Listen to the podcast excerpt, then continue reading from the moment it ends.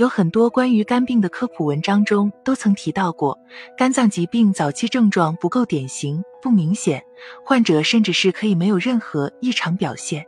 事实也的确是如此，因为肝脏原本的代偿能力十分强大，就算是肝细胞受损到仅剩下百分之三十，肝脏也能完成基本的工作。而且，由于肝脏内部缺乏末梢神经分布。所以，肝脏无法感知和传递疼痛信号，以至于早期肝病基本都没有典型症状。但是，随着肝脏疾病不断发展，肝脏细胞受损严重，患者也会出现不同的症状表现，比如黄疸就是其中之一。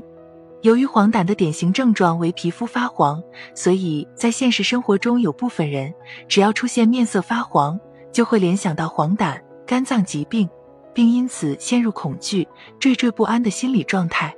那么问题来了，面色发黄就是肝脏不好吗？首先，面色发黄分为非病理性和病理性两大类。所谓非病理性面色发黄，多与摄入过多黄色食物、长期营养不良、贫血、长期精神抑郁等因素有关。受这些因素的影响，导致自身机体代谢功能下降，精神萎靡不振。又或者是黄色素大量沉积，继而发展为了面色干黄症状，而病理性面色发黄则指的是黄疸。在绝大部分情况下，成年人出现黄疸，基本都与肝脏疾病到来有关，比如急性肝炎、肝硬化、肝癌等疾病出现后，可对患者肝脏细胞造成损伤，导致肝脏汲取、代谢胆红素的能力降低。大量胆红素在血液中堆积游走，最终造成了患者面部和全身皮肤黏膜与巩膜异常黄染，它就是肝脏疾病最为典型的体征之一。不过，因肝脏疾病造成的面色发黄，患者往往还会伴随其他多个身体不适，比如长期进行性疲惫和乏力、食欲不振、肝区疼痛等等。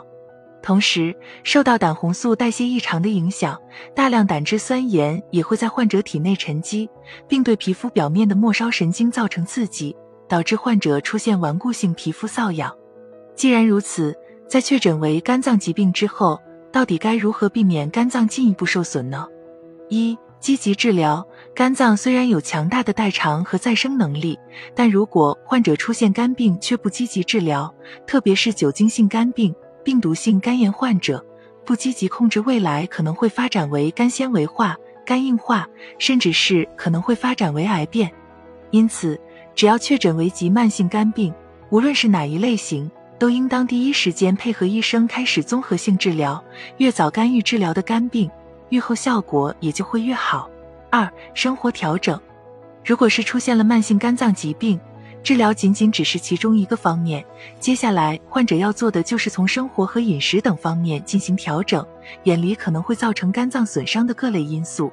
比如，患者应当保持清淡且均衡的食物摄入，尽早戒酒，保持充足睡眠，保持乐观且开朗的心态等等。总的来说，出现面色发黄未必就是肝病到来的信号，大家应该通过多方面进行综合性判断。如果是近期突然出现了异常的面色发黄，并且伴随了巩膜和黏膜黄染、小便浓茶色、大便土桃色等多个异常症状，这才可能真的是肝病到来的表现，及时就医进行筛查很有必要。